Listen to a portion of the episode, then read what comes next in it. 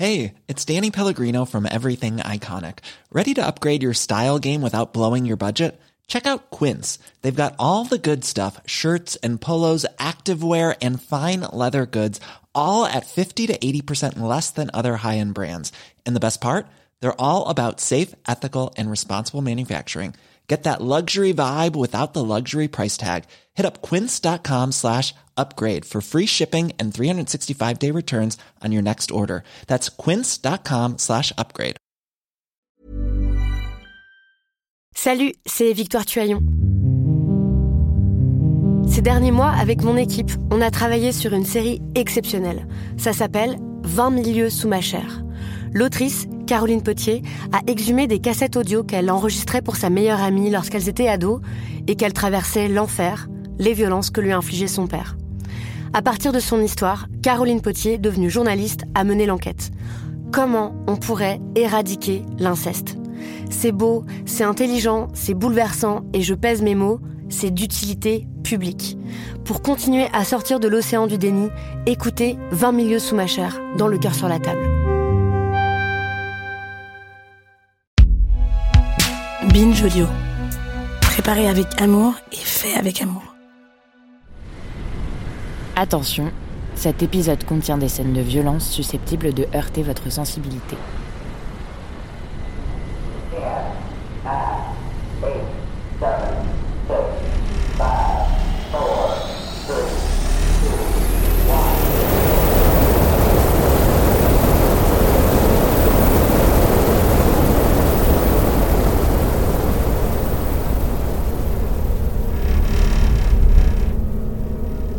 Commence en 1986, en Californie.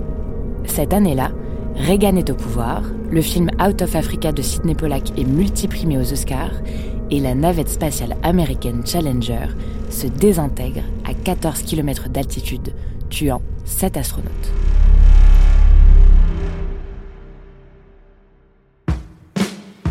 Connaissez-vous l'histoire de Army Hammer?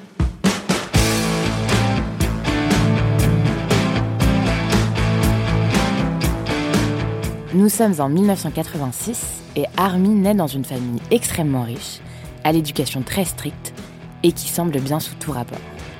J'insiste sur le qui semble bien, car la réalité est tout autre. Army déclarera des années plus tard Toute ma vie, j'ai été sous pression à cause de ma famille.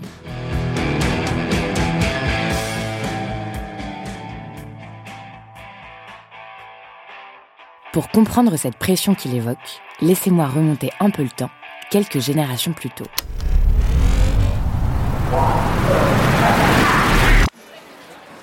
Le premier scandale de la famille Hammer a lieu en 1919, lorsque l'arrière-arrière-grand-père d'Army, le docteur Julius Hammer, un immigrant russe vivant dans le Bronx et membre du Parti communiste aux États-Unis, fait avorter la femme d'un diplomate. Malheureusement, cette femme décède quelques jours plus tard. Julius est reconnu coupable d'homicide involontaire et condamné à trois ans de prison. Puisque Julius est en prison, son fils, l'arrière-grand-père d'Army donc, qu'on surnomme lui aussi Army, abandonne une carrière médicale pour reprendre une affaire avec ses frères, la revente d'équipements à prix cassé. Mais cet arrière-grand-père, appelons-le Army Senior, a d'autres ambitions.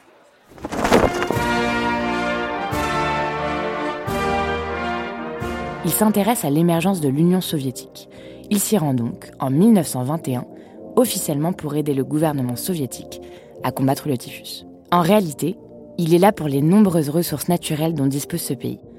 Une aubaine pour Army Senior qui propose aux soviétiques de troquer du blé américain et des médicaments contre des fourrures, du bois, du caviar et des pierres précieuses. Pendant plusieurs années, il s'enrichit de ce trafic, mais doit revenir aux États-Unis avec l'arrivée au pouvoir de Staline.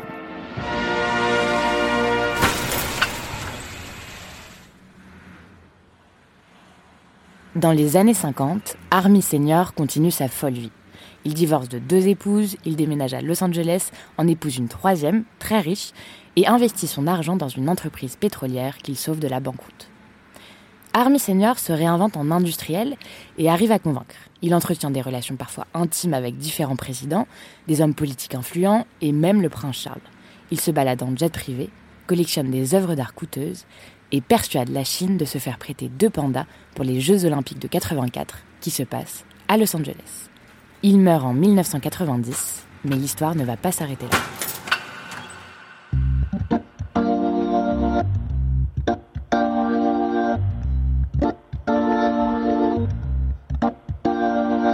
Le deuxième scandale de la famille Hammer arrive, quelques années plus tard, en 1996.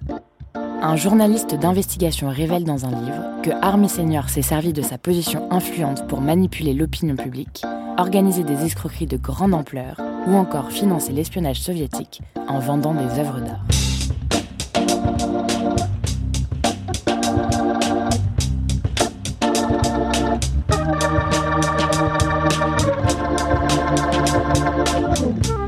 Army Senior mettait sur écoute son bureau et sa maison, ainsi que ses boutons de manchette, pour enregistrer des décennies de conversations. Il se baladait régulièrement avec une mallette remplie d'argent pour finaliser des affaires rarement légales et a été accusé de financer la campagne de réélection de Richard Nixon. On pouvait lire dans les colonnes de New York Times qu'il aurait aidé à payer la dissimulation du Watergate, cette affaire d'espionnage politique qui a abouti à la démission de Nixon en 1974.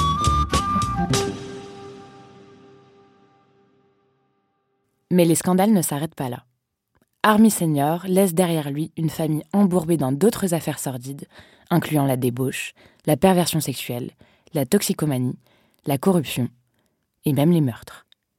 Kaiser, la petite fille d'Army Senior, a déclaré J'ai commencé à regarder la série Succession et j'ai dû l'éteindre parce que c'est littéralement ma famille.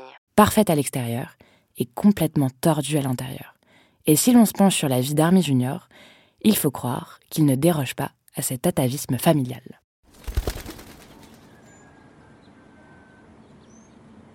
Sans doute pour échapper à ce modèle de famille particulièrement étouffant, le petit Army prend très tôt pour modèle un garçon très casse-cou, Tom Sawyer.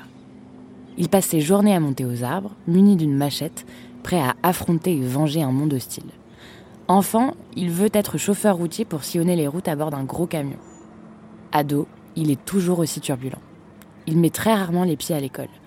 Et lorsqu'il se décide à y aller, il a la bonne idée de mettre le feu au lycée.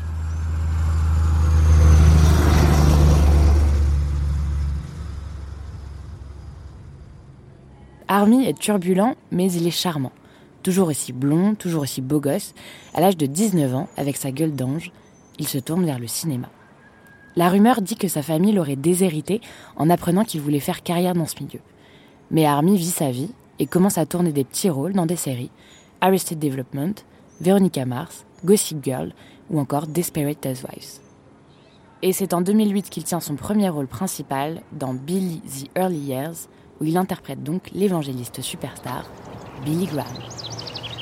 Nobody wants me. But that's not true, sir. If you want money for your preaching, you done come to the wrong place. I didn't come here for money. Well, what you come here for?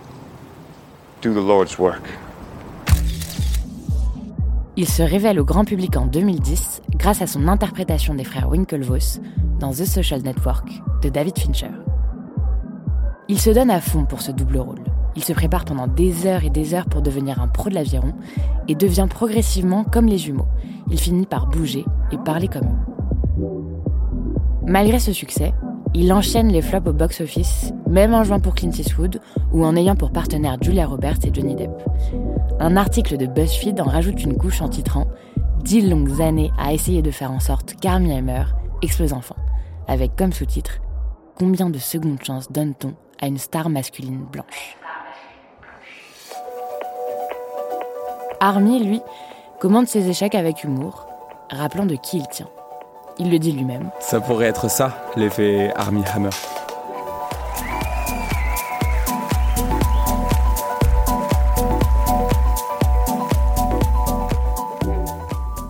Il faut attendre 2017 pour que Army soit enfin reconnu aux yeux du public et de la profession. Le réalisateur italien Luca Guadagnino, qu'il avait repéré dans The Social Network, le caste dans son nouveau film Call Me By Your Name, pour qu'il interprète un homme qui vit une histoire d'amour intense avec un autre homme, joué par la future star d'Hollywood, Timothée Chalamet.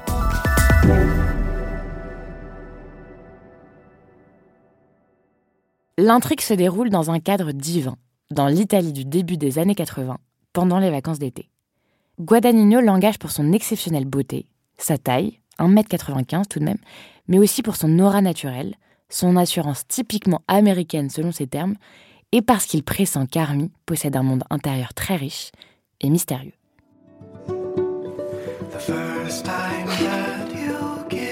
Is there anything you don't know? You only knew how little I know about the things that matter. What things that matter? You know what things.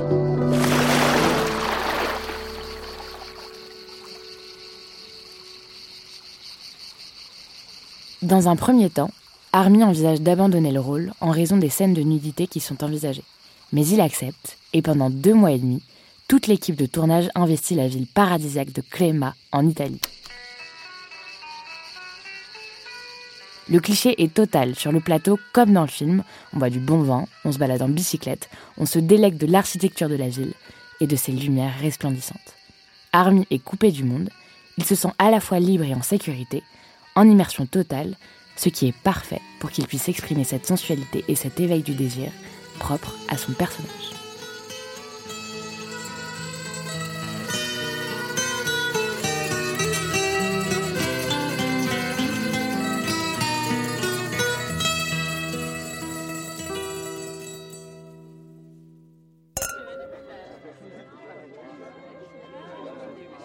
Le film est un énorme succès, à la fois critique et commercial.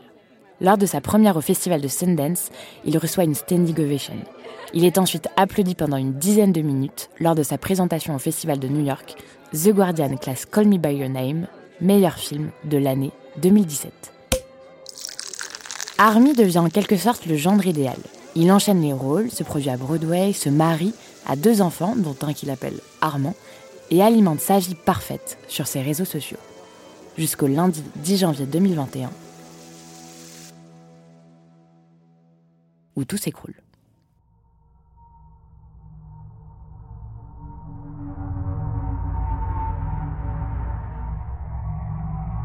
House of Effie, un compte Instagram, partage une douzaine de captures d'écran censées montrer des messages envoyés par Army à des femmes entre 2016 et 2020.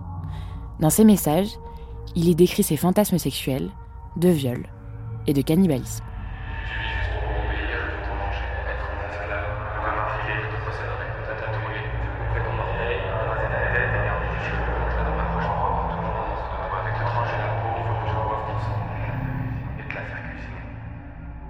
L'affaire devient virale, notamment sur Twitter. Le hashtag ArmyHammer est en tendance mondiale pendant toute la soirée, mais personne ne sait trop s'il faut prendre ces révélations au sérieux.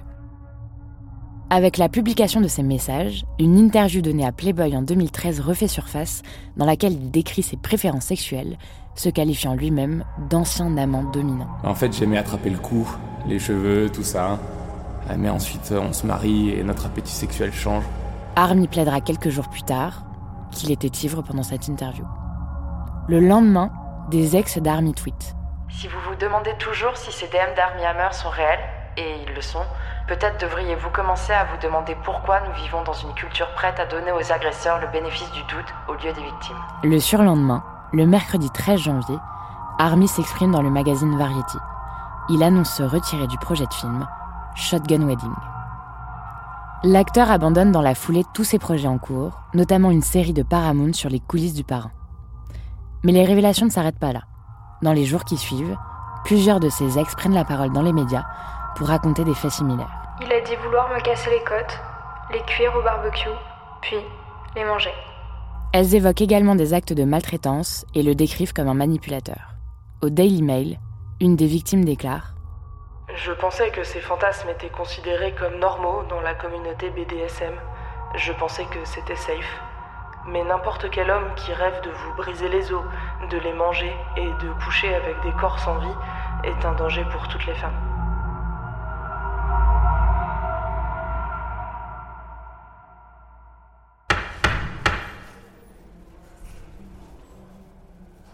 Le 18 mars 2021, soit deux mois plus tard, une victime nommée Effie accuse Army de viol et de violence qui se seraient déroulés quatre ans plus tôt, en 2017.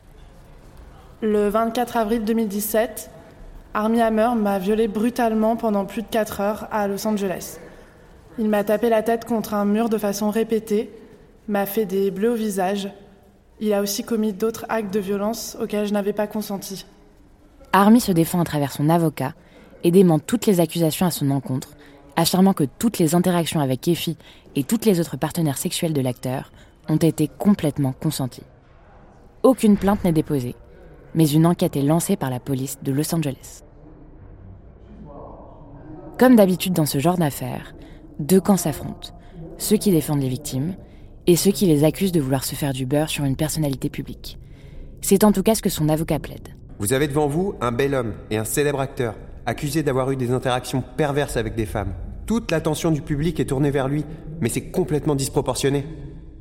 Mais la récurrence et la violence des témoignages, la découverte de posts sur ces réseaux plus que compromettants, ont suffi à ce que la carrière d'Army, qui semblait toute tracée, se termine du jour au lendemain.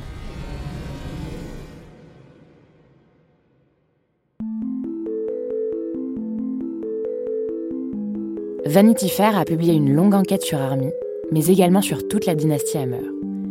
Discovery Plus a sorti il y a quelques mois une série en trois parties, House of Hammer. Kaiser Hammer, la tante d'Army, très présente dans le documentaire, a dit vouloir révéler le côté sombre et les secrets les plus tordus de la famille. En 2015, elle avait raconté les abus sexuels de son père pendant son enfance dans un livre. Army vit désormais loin d'Hollywood. Il a été totalement gommé du dernier film dans lequel il a joué, Mort sur le Nil.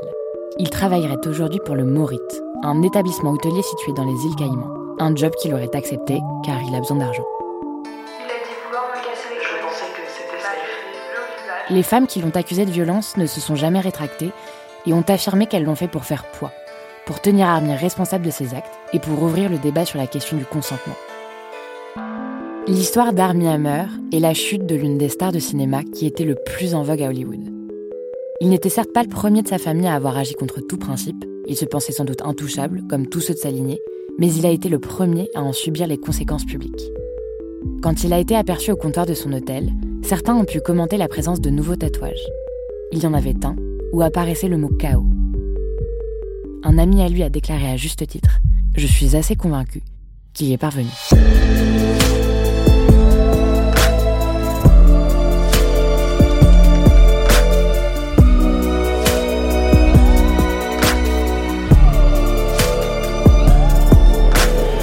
De cette histoire, Armie Hammer. Autrice et narratrice, Juliette Livartowski. Réalisateur, Paul Berthiaud. Productrice, Charlotte Bex. Recherchiste, Cyril Nazwaoui.